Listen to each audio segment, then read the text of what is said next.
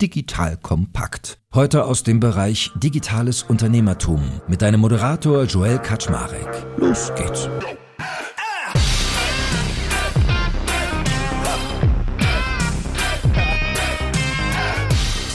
Hallo Leute, mein Name ist Joel Kaczmarek. Ich bin der Geschäftsführer von Digital Compact und heute gibt es mal ein innovatives Thema. Wir reden nämlich über E-Sports. Oder genauer gesagt, habe ich mir heute zum Ziel gesetzt, mal zu verstehen, wie verdient man mit E-Sports eigentlich Geld? Also was sind so typische Revenues-Ströme? Und das nicht nur, wenn ich jetzt ein Top-Bundesliga-Player bin, sondern auch vielleicht eher so ein Einsteiger, ein Amateur, ein Halbprofessioneller, irgendwas in der Art. Das heißt, heute tauchen wir wirklich mal ein in diese Sportart E-Sports und betrachten das Geschäftsmodell dahinter. Und mehr noch, ich habe mir zwei Gäste heute geholt. Zum einen einen den lieben Markus Kunze. Der ist nämlich professioneller E-Sportler bei Hansa Rostock. Unter dem schönen Namen Mögo Gaming ist er aktiv und der würde mich hier bei FIFA so knallhart abzocken, da kann ich gar nicht gucken, so schnell wie der Tore schießt. Und neben ihm habe ich auch noch den guten Moritz Drechsel dabei. Der hat mit Kingsley eine eigene Plattform, Firma gebaut, die sich darauf spezialisiert hat, dass E-Sportler quasi in der Freizeit nebenbei on the fly, aber wie das genau funktioniert, erzählt er gleich, Geld verdienen können. So, that being said, ihr beiden, die beiden M's. Moin Moin, schön, dass ihr da seid. Ja, hallo. Hi, freut mich. Danke für die Einladung. Ja, ey, ich bin äh, aufgeregt heute. Ich meine, ich bin ja eigentlich Gamer, aber ich bin so ein langweiliger alter Consolero und jetzt mal hier ein bisschen von den Besten lernen. Bei FIFA war ich echt immer sehr durchschnittlich. Fangen wir mal ganz, ganz basic an deshalb. Wir müssen ja viele Leute heute auch mitnehmen, was genau E-Sports eigentlich ist. Also Markus, wenn du irgendwie beim Geburtstag deiner Oma bist oder deiner Tante, wie erklärst du, was du eigentlich tust? Was ist E-Sports? Ja, eine sehr gute Frage. Ich sage dann meistens, dass man ein Spiel, also eine Simulation halt, wie man es kennt, an der Konsole, du hast es schon angesprochen, oder auch am PC, in meinem Fall dann eine Fußballsimulation namens FIFA spielt. Und wenn man da ein bisschen besser ist, dann kann man sich halt auch mit anderen sehr guten Leuten messen und ja, dadurch auch bei Turnieren teilnehmen oder an Turnieren teilnehmen und sehr viel Geld verdienen, wenn man dann halt richtig, richtig gut ist. Werbung Aufgepasst! Das Jahr 2024 ist schon voll im Gange und jetzt heißt es neue B2B-Leads gewinnen. Du möchtest deine Sales Pipeline so schnell wie möglich voll haben und deshalb empfehlen wir dir an dieser Stelle unseren Partner SalesViewer. Wer nicht weiß, was SalesViewer macht, hier eine kurze Erklärung. SalesViewer entschlüsselt Unternehmen, die deine Webseite besuchen und zeigt diese in Klarnamen an. Du siehst also ganz genau, wer eure Webseite besucht und wofür sich diese potenziellen Kundinnen interessieren. Und damit hast du ja wirklich ein mächtiges Werkzeug in den Händen, weil du diese Unternehmen dann zielgenau ansprechen und einfach zu neuen Kundinnen machen kannst. Dein Marketing und Vertrieb werden das für die B2B-Lead-Generierung feiern, sage ich dir. Und du bist damit auch in guter Gesellschaft, denn Marktführer wie Stepstone, Jochen Schweizer, Sport5 oder Avato Systems setzen bereits auf SalesViewer und generieren damit täglich neue B2B-Leads. Wie so eine Registerkasse eigentlich, wo es immer klingelt, wenn du wieder eine neue Brand identifiziert hast, die sich für dich interessiert und die du jetzt einfach pflücken kannst. Daher, wenn das für dich interessant ist, dann teste SalesViewer doch einfach mal kostenlos. Alles, was du dafür wissen möchtest, findest du unter folgender Weiterleitung: digitalkompakt.de/slash salesviewer. Und wie immer verlinke ich das auch auf unserer Sponsorenseite unter digitalkompakt.de/slash Sponsoren. Das war's mit dem Werbespot. Was sind denn eigentlich so die typischen Spiele, die man da spielt? Also du hast jetzt FIFA gesagt, man hört ja auch öfters sowas wie Call of Duty Warzone spielen einige, League of Legends ist so ein Klassiker, aber was sind so vielleicht in Genre verpackt die Spiele, die man quasi sportiv da betreibt? Ja, es ist dann halt schon halt die Fußballsimulation und halt Ego-Shooter. Du, du, hast es schon angesprochen, Call of Duty. League of Legends ist, glaube ich, das größte Spiel so. Da gibt's halt die größten Preisgelder. Counter-Strike wäre dann auch noch so ein Ego-Shooter, der sehr gut läuft. Ja, also es sind eigentlich so diese One-on-One-Geschichten, beziehungsweise auch bei League of Legends spielt man ja auch in Teams, aber die laufen da sehr, sehr gut. Wenn ich dir da zur Seite springen darf, ich würde auch sagen, dass heutzutage wahrscheinlich die Teamsportarten im E-Sports sehr viel größer sind, so wie eben League of Legends, das ja auch kein klassischer Ego-Shooter ist. Und das ist relativ bunt. Ego-Shooter sind mittlerweile eigentlich hauptsächlich so Battle Royale-Modi für diejenigen, die nicht wissen, was das ist. Da werden viele Teams auf einer Karte platziert und dann müssen die ein Ziel verfolgen. Meistens das Überleben. Also der Letzte, der steht, hat gewonnen. Ne?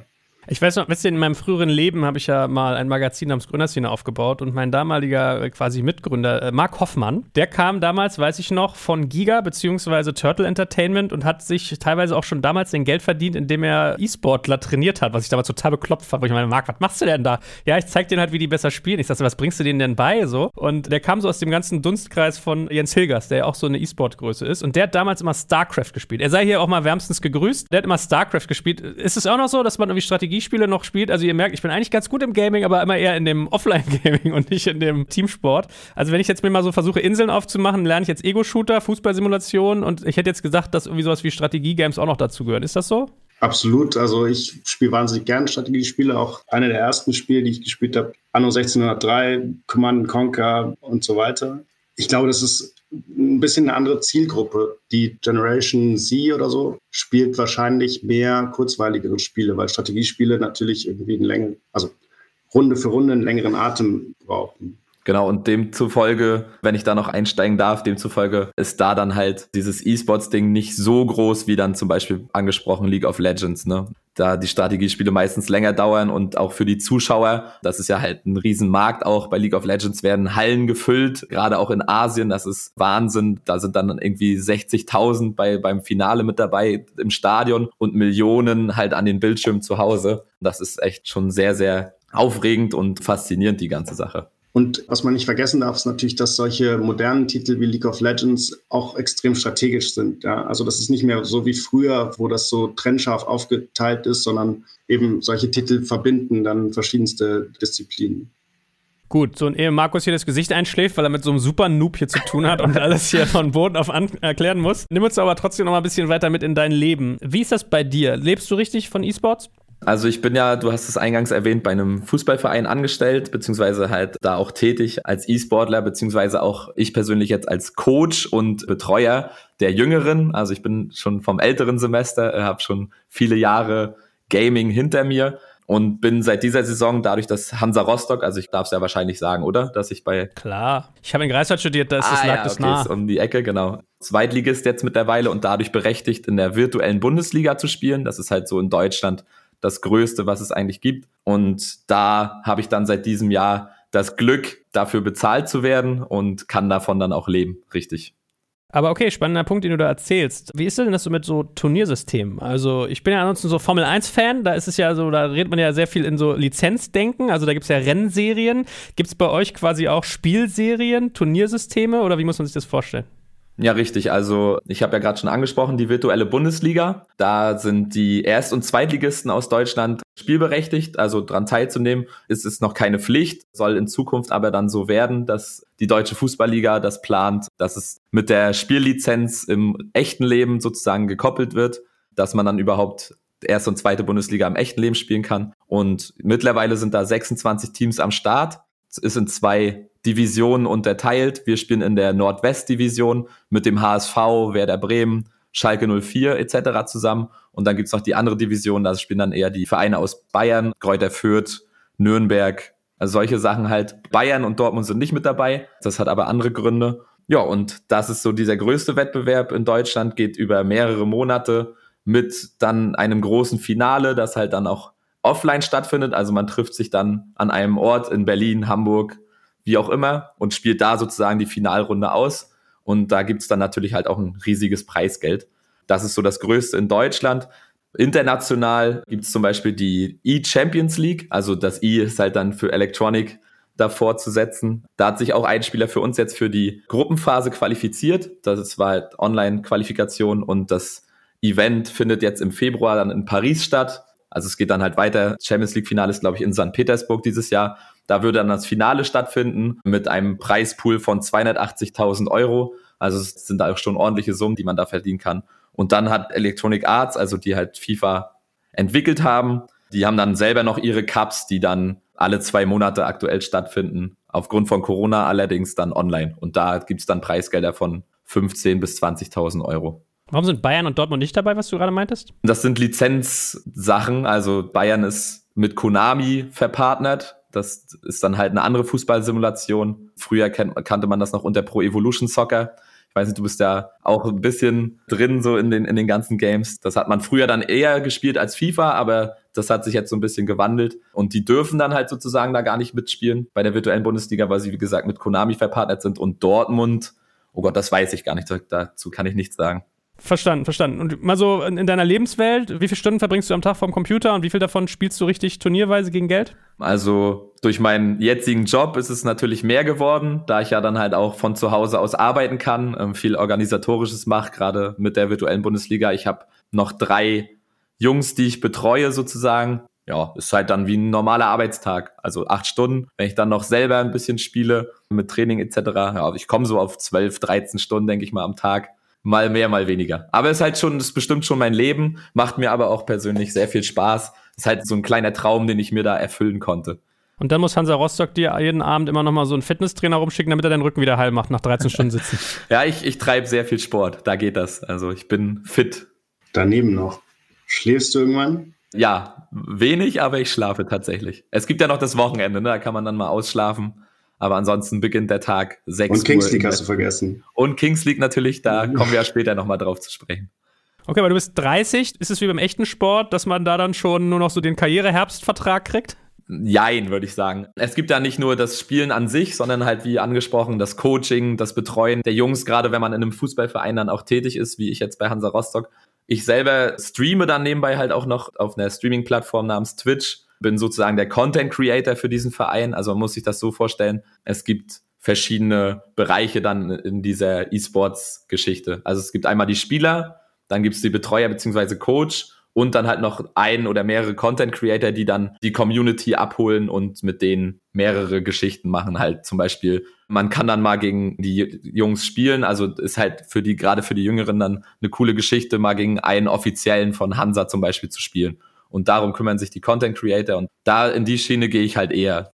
Nicht schlecht, weil ich erinnere mich noch so, mir wurde mal erzählt, dass wenn man so auf die 19, 20 zugeht, dass man dann eigentlich schon fast nicht mehr auf Weltmeisterniveau irgendwie E-Sports spielen kann und dass die Asiaten irgendwie, so rassistisch es klingt, tierische Vorteile haben, weil irgendwie die Hand-Auge-Koordination bei denen besser funktioniert. Stimmt das beides? Das ist richtig. Es ist gerade in Fortnite, das haben wir vorhin noch vergessen, ist halt auch ein Battle Royale-Modus. Da gibt es auch drei Millionen für den Sieger und so bei den Weltmeisterschaften da ist es so, dass wirklich die 15, 16, 17-Jährigen halt die Besten der Welt sind. Und je älter die Jungs und Mädels werden, desto schwieriger ist es dann da äh, mithalten zu können. Ist bei FIFA ein bisschen anders, aber ja, bei mir ist es jetzt gerade so eine Umstrukturierung, dass ich dann eher Betreuer, Coach etc. mache und die jungen Wilden. Äh, der jüngste bei uns ist 17, der älteste 19. Also da siehst du schon, dass es sehr, sehr jung noch ist und die jungen Wilden mischen da so ein bisschen die Szene auf.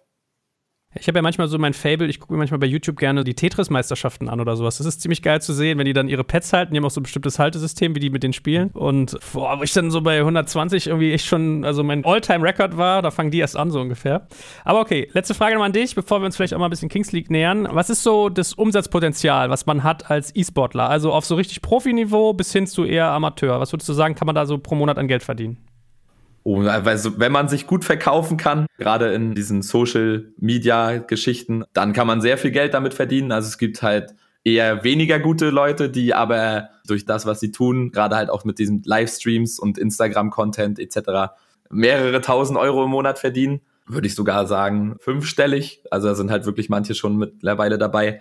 Bis hin zu, man ist einer der Besten der Welt und kann sich aber nicht gut vermarkten, beziehungsweise hat halt keine Leute im Hintergrund, die man da so ein bisschen unter die Arme greifen, dann verdient man vielleicht 600 Euro im Monat. Ne? Das ist dann, also dann hat man halt wirklich seinen E-Sports-Vertrag bei einer etwas weniger bekannten Agentur oder so oder äh, Firma und ja, dann muss man nebenbei auf jeden Fall noch seine Brötchen dazu verdienen. So, und Moritz will ja in dieses Business reinstechen unter anderem. Also Kings League. Erzähl mal ganz kurz, was ist das? Was macht ihr da? Also ich habe vor drei Jahren die Kingsley gegründet, mit dem Ziel eigentlich, den E-Sport den Casual Competitive Gamern nahezubringen. Also, um das nochmal irgendwie ein bisschen besser zu erläutern, E-Sport ist ja eigentlich das, also wird eigentlich der professionelle Bereich bezeichnet, ja. Das sind extrem wenige, wie wir ja gerade eben gehört haben, die es schaffen, in diesen Mannschaften kompetitiv zu spielen. Und das, was wir eben machen wollen, ist, dass alle Spieler, die da draußen sind, die irgendwie ein bisschen was an der Konsole können, diesen Spaß und diesen Thrill am Gaming erleben können, ohne jetzt in einen Verein einzutreten, einen Profivertrag zu machen oder so. Und wir machen das dadurch, dass wir Events und eins gegen eins Spiele, Turniere machen, wo Leute für Geldpreise und Sachpreise antreten können. In verschiedenen Spielstärken. Natürlich ist das, was bei uns am stärksten vertreten ist, sind Leute, die sehr gut sind, aber wir werden auch immer, immer größer in Spielbereichen, wo jeder mitspielen kann und jeder Spaß haben kann, ja.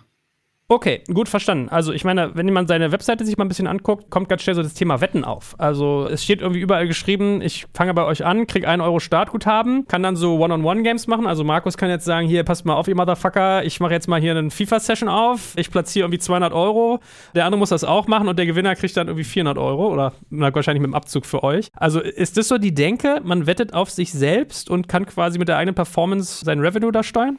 Ja, das stimmt soweit. Das bisschen vergleichbar wie, keine Ahnung, gestern Abend war ich Pool spielen mit Freunden und damit das Ganze ein bisschen mehr Spaß macht, haben wir irgendwie einen Zehner auf den Tisch gelegt. Ja? Dann, dann fühlt sich das Ganze ein bisschen anders an, da kribbeln die Finger ein bisschen anders beim Spielen und man konzentriert sich ein bisschen besser. Daher kommt diese Idee. Und es hat den schönen Nebeneffekt, dass die Leute mehr Ernsthaftigkeit in dieses Spiel mit reinbringen. Ja? Also im Gaming ein großes Thema und Problem ist Toxicity, also Leute, die sich schlecht verhalten, die äh, Shit-Talk machen und so weiter. Dadurch, dass wir diese Geldkomponente haben, können wir eine sichere Community kreieren und können Leute ausschließen, die irgendwie sich schlecht verhalten oder den Spaß verderben für andere. Okay. Ist es für euch ein bisschen auch Stigma mit dem Thema Wetten, weil ich so den Eindruck hatte? Ja, total. Also als wir angefangen haben, haben alle gesagt, was, du machst jetzt Gambling, gehst du nach Malta und so. Ja, genau, war meine nächste Frage auch. ja, äh, das, das ist natürlich totaler Quatsch, weil also es ist erstens kein Gambling, also kein Glücksspiel, weil du setzt ja auf dich selber und das ist Skill. Wenn du besser bist, dann gewinnst du. Und es ist genauso wenig eigentlich eine Wette im rechtlichen Sinne, weil eine Wette ist, da setzt du immer auf andere. Und sobald du die gesetzt hast, schaust du nur noch zu und kannst eigentlich nicht das Ergebnis beeinflussen sondern es ist eben ein Game of Skill und ist auch so anerkannt in Deutschland. Und mittlerweile, also über die Jahre, haben wir gemerkt, dass die Leute das verstehen und plötzlich sagen, okay, ja, da können wir mitspielen. Und ich sag mal so, wenn ich jetzt anfangen würde, gegen Markus irgendwie FIFA zu zocken bei euch, wenn ich so wahnsinnig wäre, was sind so die Erlösmöglichkeiten, die ich da habe? Also ist es so, ich platziere viel, ich gewinne viel, ich krieg viel oder habt ihr irgendwie Mechanismen da drin? Wie muss man sich das vorstellen? Also, wir haben angefangen mit 1 gegen 1 Spielen. 1 gegen 1 Spiele, die Leute fangen alle an, mit einem Euro zu spielen. Nach drei Spielen ist das ein bisschen langweilig und dann spielst du vielleicht über um 5 oder 10 Euro. Und da bewegt sich auch so der Schnitt, würde ich sagen. Spannender wird es dann natürlich irgendwie in unseren Turnieren, die oft gesponsert sind. Da ist es dann teilweise, weiß ich nicht, 1 Euro Eintritt, 100 Euro Preispool. Oder noch spannender in unseren Seasons. Wir machen große Events, die wir Seasons nennen. Die gehen über vier oder sechs Wochen, wo du Punkte sammeln musst. Und da geht es dann gerne mal um 3.000 oder 6.000 Euro Preispool, wenn du ganz oben bist. Und die haben auch so eine Art Fleißkomponente. Da geht es gar nicht darum, dass du der Beste von allen bist, sondern du musst einfach die meisten Punkte sammeln. Und um die meisten Punkte zu sammeln, musst du einfach viele verschiedene Gegner schlagen die möglichst nicht schlechter sind als du, weil wir machen ein Rating-System und wenn du gegen viel Schlechtere spielst, kriegst du weniger Punkte, als wenn du gegen jemanden spielst, der gleich gut oder besser ist als du. Markus, guckt sich jemand wie du sowas an? Ja, der Moritz hat mich in sein, also was heißt Team, aber ich bin mit der Kings League verpartnert und ich gucke mir sowas sehr gerne an. Die Jungs von Kings League kamen auf mich zu und ich darf jetzt jeden Mittwoch selber so ein Turnier, wie gerade angesprochen, veranstalten, bei dem es dann halt einen gewissen Einsatz gibt und einen gestellten Preispool je mehr Leute mitmachen, desto höher steigt der Preispool. Also ich bin da voll mit drin und ich gucke mir gerade diese Turniere, wo sich halt sehr, sehr gute Leute messen, selber auch mit an. Also es ist halt so, dass wenn man E-Sports-affin ist und sich dafür interessiert, dann sind halt gerade diese angesprochenen Turniere dann halt sehr, sehr cool zum Anschauen, weil man da ja auch noch was lernen kann. Gerade auch wenn man nicht so gut in FIFA zum Beispiel jetzt ist, dann kann man sich da noch was abschauen bei den Besten. Und was ist dein Beweggrund? Geht es darum, Geld zu verdienen oder die Bekanntheit von dir und deinem Verein zu erhöhen? Geht es vielleicht sogar darum, Spieler zu finden? Geht es um Training? Warum machst du sowas? Ja, für mich persönlich ist es natürlich aus allem etwas. Ne? Also natürlich will man gegenseitig seine Reichweite steigern, sowohl die Kings League als auch ich persönlich. Für mich geht es um, um den Trainingseffekt. Ich spiele die Turniere selber auch mit und halt die Möglichkeit meiner Community, die ich mir jetzt über die Zeit aufgebaut habe, auch ein Turnierformat zu bieten. Also dass die Jungs und Mädels da dann halt auch jeden Mittwoch wissen, ja, 18.30 gibt's ein Turnier, da können wir gerne mitspielen und sind immer willkommen. Das ist dann halt auch nochmal was zurückgeben an die Community, ne? Okay, also deine Chica weiß, jeden Mittwoch um 18.30 Uhr gibt es hier kein Candlelight-Dinner, sondern da sitzt der Markus vor der Kiste, alles klar. Korrekt, korrekt.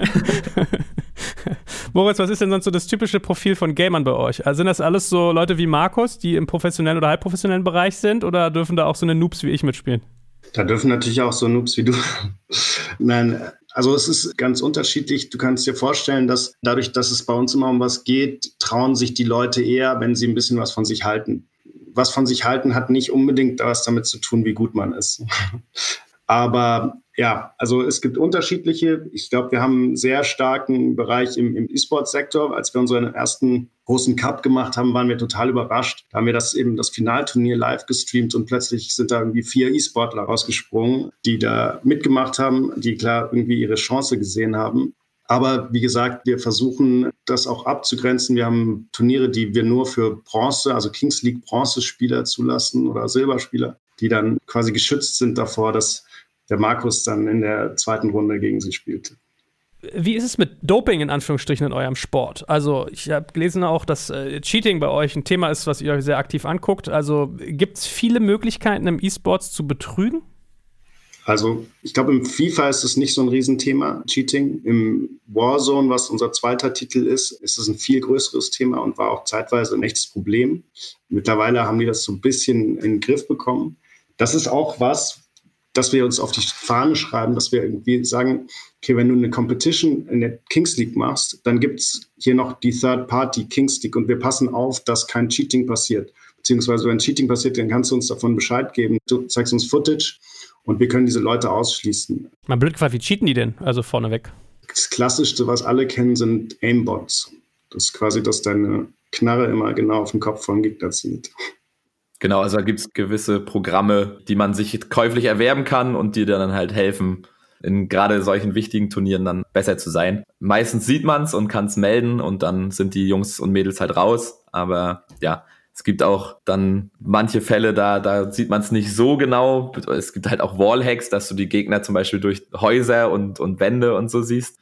Das ist dann halt weniger äh, nachzuvollziehen bzw. nachzuverfolgen, aber das ist da ein großes Problem in FIFA, wie gesagt, dann eher weniger, wie Moritz schon gesagt hat. Ey, aber okay, für mich voll Augen geöffnet. Ich weiß, ich habe früher mal Counter-Strike online gespielt und fand immer frustrierend, weil ich mich gefragt habe, wie kann denn einer auf 200 Meter mir immer in den Kopf schießen und ich treffe den irgendwie auf 20 Meter nicht? Aha, Nachtigall, ich höre dir trapsen. Ja, so. Nun gut, okay, verstanden. Aber interessant, ich meine, man merkt ja mal als geneigter Laie jetzt vielleicht auch, der zuhört, was es eigentlich für so eine eigenen Sphären da gibt, ja, was für eigene Gesetze. Also irgendwie bekannte Dinge, Vereinsstrukturen, Schummeln und Turniere, aber irgendwie auch neue, so ganz neue Ebenen. Und jetzt lasst uns doch mal vertiefen, dass wir wirklich mal angucken, also mal den Titel unseres unseres Podcasts hier erfüllen.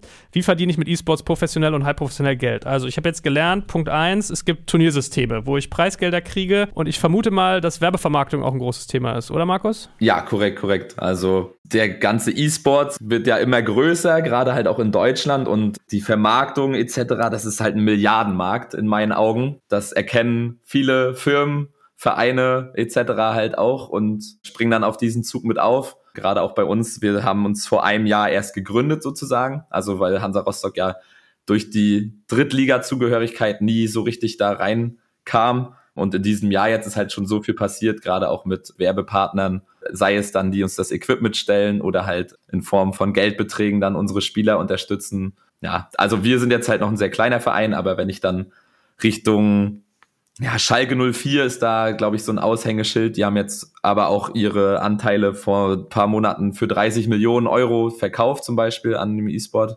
Sowas ist dann halt, also Schalke, Werder Bremen, das sind halt schon die Aushängeschilde, die da halt gerade in Sachen Partnerschaften, Werbeverträge und so sehr viel machen und auch, denke ich mal, sehr lukratives Geld auch schon dadurch verdienen. Was muss man sich denn vorstellen, wenn ihr über sowas redet? Also geht es dann darum, dass ihr bei so einem Turnier ein Shirt tragt oder eine Basecap oder dass hinten im Hintergrund ein Banner hängt oder was macht man da? Ja, genau. Also die Trikots werden dann extra bestickt mit den Sponsoren. Meistens ist es dann auf den Schlüsselbeinen beziehungsweise auf den Schultern, da man ja das dann in der Kamera mehr sieht als auf dem Bauch zum Beispiel, wie es in der Bundesliga gang und gäbe ist, dass es halt einen Brustsponsor gibt. Dann müsst dann halt im E-Sports dann eher auf den Trikots beziehungsweise auf den Pullovern, wie auch immer. Und im Hintergrund gibt es meistens eine Werbetafel und auf den Bildschirmen, man schaut dann ja zu, läuft meistens dann auch noch Werbung der Sponsoren durch. Also ist dann halt die Werbepräsenz beziehungsweise das Entgegenkommen des Vereins an die Sponsoren, dass man halt eine große Werbefläche sozusagen hat. Und wenn ich jetzt einen Verein wie Hansa Rostock, wir sagen jetzt mal nicht, du musst hier Geheimnisse öffnen, ja, aber wenn ein Verein wie Hansa Rostock, wenn ich da jetzt sage, Moritz will das linke Schlüsselbein mit irgendwie Kings League beballern und Joel will das rechte Schlüsselbein mit seinem tollen Podcast hier bewerben, was kostet sowas ungefähr? Also von was reden wir da? Mm, da stecke ich absolut gar nicht drin. Also ich würde sagen, geht von bis. Äh, natürlich muss der Gegenwert immer stimmen. Ne? Wenn Moritz jetzt zum Beispiel sagt, ich gebe euch 100 Euro im Monat und du sagst, du gibst uns 1000 Euro im Monat, dann wählen wir natürlich dich, ist ja ganz logisch. Und würden dann wahrscheinlich das linke Schlüsselbein mit der Kings League dann eher freilassen für potenziell andere Sponsoren. So käuflich seid ihr. Ja, naja, das ist, ich, ich spreche nicht von Hansa Rostock. Äh. Das ist Verstehe. verallgemeinert, aber so läuft es halt ab. Ne? Man, man muss halt schauen, dass man da den gewissen Gegenwert bekommt und dann gerade auch im Fußball dann, die Profis haben ja eventuell dann auch noch was davon und so, ne? Wenn du halt irgendwie irgendeine Lebensmittelfirma oder so dir zum Beispiel mit an Land ziehst, so, ne? Dann hast du vielleicht das Catering fürs Stadion oder so damit einbegriffen und so. Das, das ist dann halt so ein fließender Übergang, dass man zwischen den Profis und dem E-Sports dann äh, gar keine Unterschiede mehr macht, sondern, also das versuchen halt auch viele Firmen dann gerade im, im FIFA beziehungsweise im Fußball dann halt so zu handhaben, dass man dann halt den Mehrwert für den gesamten Verein hat und nicht nur für den E-Sports, ne? Also. Ich meine ganz mit gefragt, wo werden die Spieler denn eigentlich mehr gesehen, wenn die quasi im Turnierbetrieb offiziell spielen oder wenn die Twitch losballern, was so der dritte äh, Revenue-Stream wäre, den ich im Kopf hätte, und da quasi sozusagen mit der Community engagen, Trainings machen und so weiter. Also wo hätte ich die bessere Werbewirkung? Werbewirkung wäre schon über die Social Media Kanäle, also Instagram, Twitch etc. Wie gesagt, das ist halt dann immer eine Sache, wie man sich selbst, also wie die Person an sich sich verkaufen kann. Wenn man natürlich nur stumm da sitzt und spielt, dann ist es halt für, mit der Interaktion mit der Community ein bisschen schwierig, aber es gibt halt äh, Elias Nährlich, spreche ich da mal an, ich weiß nicht, ob du den kennst oder auch die Zuhörer, war früher bei Hertha BSC auch im E-Sports tätig und hat so ein bisschen sein eigenes Ding durchgezogen, hat jetzt seine eigenen Cups, ist beim Focus Clan, das ist so eine große E-Sports-Organisation, ist da Co-Owner mittlerweile und der hat, ich weiß gar nicht, 700.000 Abonnenten auf YouTube. Ich weiß gar nicht, ob Twitch, Moritz, vielleicht kannst du mir da helfen, schon über eine Million, ich weiß es gar nicht. Ich auch nicht aus dem Kopf. Hat diverse Firmen mittlerweile gegründet, die sich halt dann um diesen E-Sports und so kümmern. Der ist halt der Werbebotschafter beziehungsweise das Werbegesicht Nummer eins mittlerweile in Deutschland und das ist halt schon sehr stark zu sehen in so kurzer Zeit, wie er aus nichts halt sehr viel gemacht hat. Und da wollen die Leute dann natürlich auf den Zug mit aufspringen. Ne? Also gerade Sponsoren etc., die sehen darin eine riesen Werbefigur, beziehungsweise die sehen dann halt auch da die Einnahmen für ihre Firmen wenn du solche Leute hast, dann geht da halt sehr, sehr viel. Moritz, du wirst es da auch intensiv angeschaut haben. Was sind denn sonst noch so die Puzzlestücke, mit denen sich so ein E-Sportler sein Cash zusammensetzt? Gute Frage. Also das Spannende an diesem Thema finde ich, was wir jetzt schon so ein bisschen erläutert haben, ist eben, dass der E-Sport an sich bietet den aller, allerwenigsten die Möglichkeit, irgendwie genug Geld zu verdienen, um zu überleben, sondern es ist dann eben viel dieses Twitch-Streaming, also eher Influencer sein und dann eben mit Werbepartnern arbeiten. Ich will jetzt nicht proklamieren, spielt alle Kings League und äh, ihr könnt euch euren Lebensunterhalt daran verdienen. Ich glaube, klar, es gibt da Leute, die auch mehrere tausend Euro irgendwie im Monat da dazu verdienen, aber ich glaube, das kann eine Komponente sein, aber das muss nicht das Daily sein. Ich glaube, dass dieses Sponsorship der Way Forward ist und da sehen wir uns auch gar nicht unbedingt als Werbetreibende Unsere großen Turniere sind gesponsert von großen Brands meistens. Diese Preispools, die zahle ich nicht aus der Portokasse, sondern da hole ich mir Leute rein, die sagen, okay, das finden wir richtig geil, an diese Community kommen wir nicht dran, wir wissen nicht, wie wir, weiß ich nicht, unsere Produkte an Generation Z oder so vertreiben wollen. Hier machen großen Cup, das ist emotional, da können wir nicht nur eben flache Bannerwerbung machen, sondern können richtig aktivieren, können Produktpreise platzieren und so weiter. Und da kommt extrem viel Geld in den Markt rein zum Benefit von uns und auch allen E-Sportlern und Competitive Gamern jetzt auch. Was ist mit Merch, Markus? Also, wir können mal ganz kurz zusammenfassen. Das erste wäre Turniersysteme mit den ganzen Preisgeldern. Dann die Werbevermarktung aus den Vereinen raus. Trainingstätigkeiten, also entweder Trainer sein oder vielleicht sogar eine Trainingsagentur haben. Influencer-Geschichten wie Twitch, Instagram und Co. Und ansonsten wäre mir jetzt noch Merchandising in den Kopf gekommen. Gibt es sowas bei euch? Bei uns persönlich noch nicht. Ich weiß nicht, inwiefern das auch in Zukunft gehandhabt werden soll. ich kenne es von Werder Bremen oder auch Schalke, die dann halt ihre eigenen E-Sports-Trikots Da steht dann halt auch die Werbung und so schon mit drauf. Haben meistens auch ein sehr cooles Design, sehen dann nicht aus wie normale Fußballtrikots, sondern die kann man ja auch anders gestalten, bisschen moderner gestalten. Und die werden zum Beispiel auch verkauft. Ne? Da kostet dann so ein Trikot halt auch, keine Ahnung, 70, 80 Euro. Ist dann natürlich eine überragende Einnahmequelle für den Verein gerade bei diesen großen Vereinen läuft das auch sehr, sehr gut. Also da gibt's schon Merch, Moritz. der dann sehr, sehr gut anläuft. Die Jungs und Mädels an sich, die dann halt so ihre eigenen Streams auf Twitch etc. veranstalten, da kommen auch immer mehr, die ihren eigenen Merch dann sogar haben. Aber das spielt natürlich dann Geld in die eigene Kasse und nicht halt in den Verein.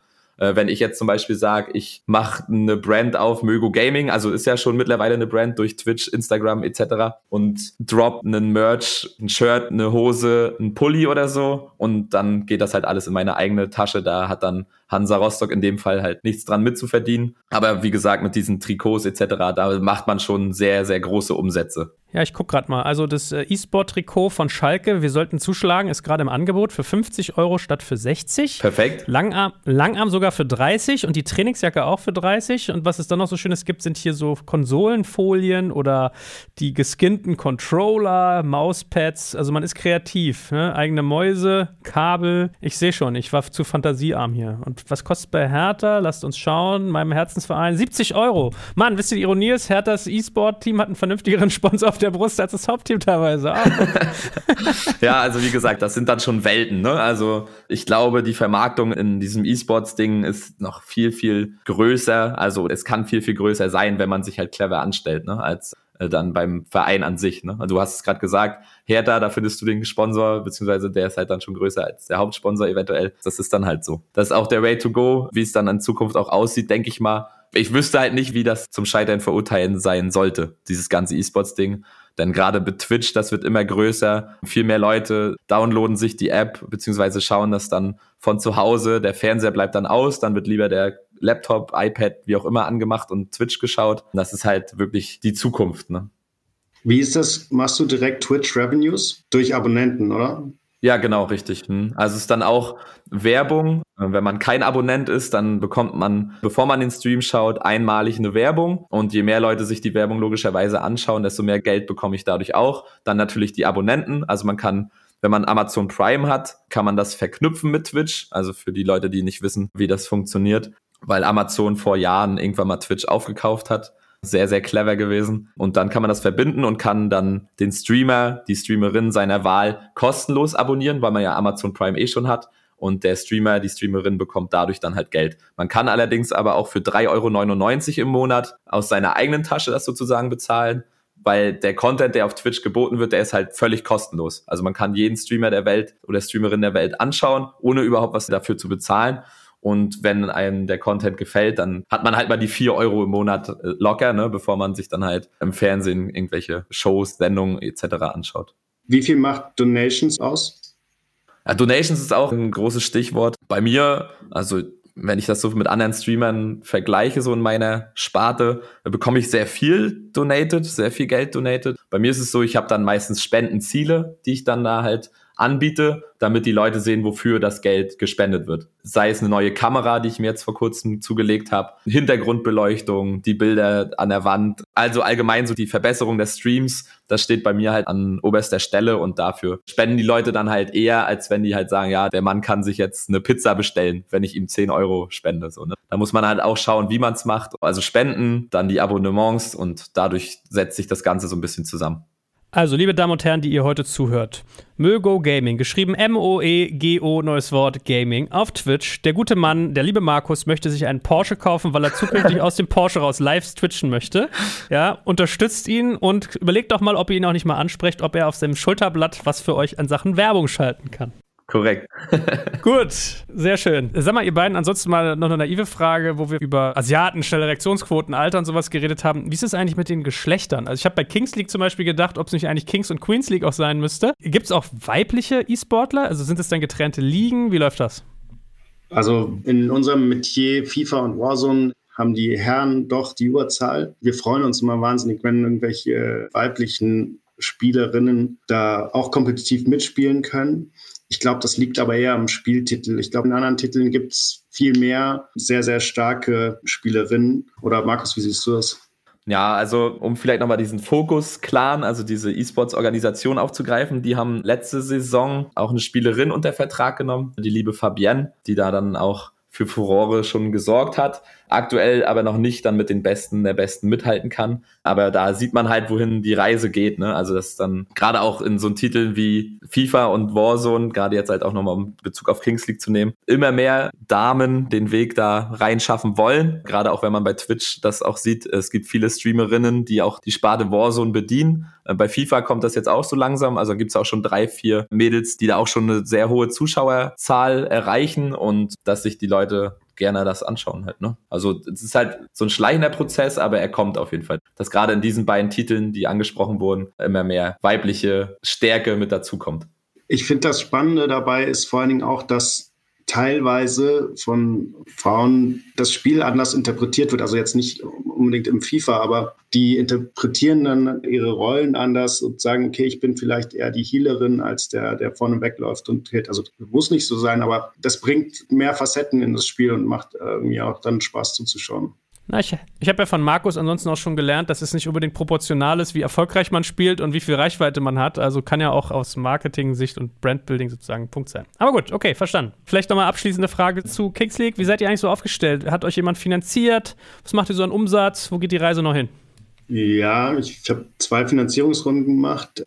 Ganz zu Anfang, um die Plattform zu bauen und um sie zu verbessern. Wir machen kleine Umsätze und wachsen sehr stark. Das Ganze ist sicher kein Quickshot, sondern eher ein Long-Term-Game. Und wir machen natürlich Umsätze, also äh, für die, die das noch nicht klar ist, wir nehmen Cuts, also wir nehmen Commissions aus den eingesetzten Geldern und zum Zweiten eben nehmen wir Sponsorgelder, was natürlich zu Anfang sehr viel einfacher ist, also oder einfacher größere Umsätze zu machen. Wo geht die Reise noch hin? Unser Ziel ist ganz klar, dass wir in allen E-Sports-Arten für alle Spieler von allen Levels zu jeder Zeit den richtigen Gegner finden wollen und eben den Spaß und das Entertainment beim Spielen erhöhen. Und da arbeiten wir jeden Tag dran. Wir verbessern unsere Plattform, vergrößern unsere Community, was natürlich auch die Plattform verbessert, weil wir bessere Gegner für jeden finden und versuchen da ganz, ganz nah an unseren Spielern dran zu bleiben, um das möglichst bald realisieren zu können. Merkst du, Markus, wenn die Antworten so länger gezogen werden, dann ist er in einem Segment, wo er nicht viel sagen will.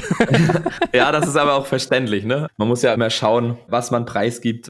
Gut, Moritz ist jetzt halt der Gründer. Ich muss immer aufpassen, nicht, dass ich einen auf den Deckel bekomme von meinem Verein, aber es denke ich mal ganz normal. Du bist ne? doch kompetent und nett. Dich muss Hansa Rostock doch hinterher dafür adeln, dass heute jemand zugehört hat, der bei euch dann hinterher Werbung schaltet. Okay. Aber Moritz, sag nochmal ganz kurz, wenn du sagst, zwei Investments, dann so Business Angels, Friends and Family oder was ist da passiert?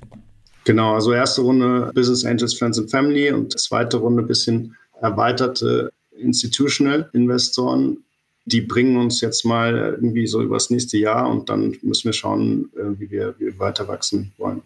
Was muss ich bezahlen, wenn ich bei euch so einen Cup hier mit Markus irgendwie sponsern will? Von bis wahrscheinlich.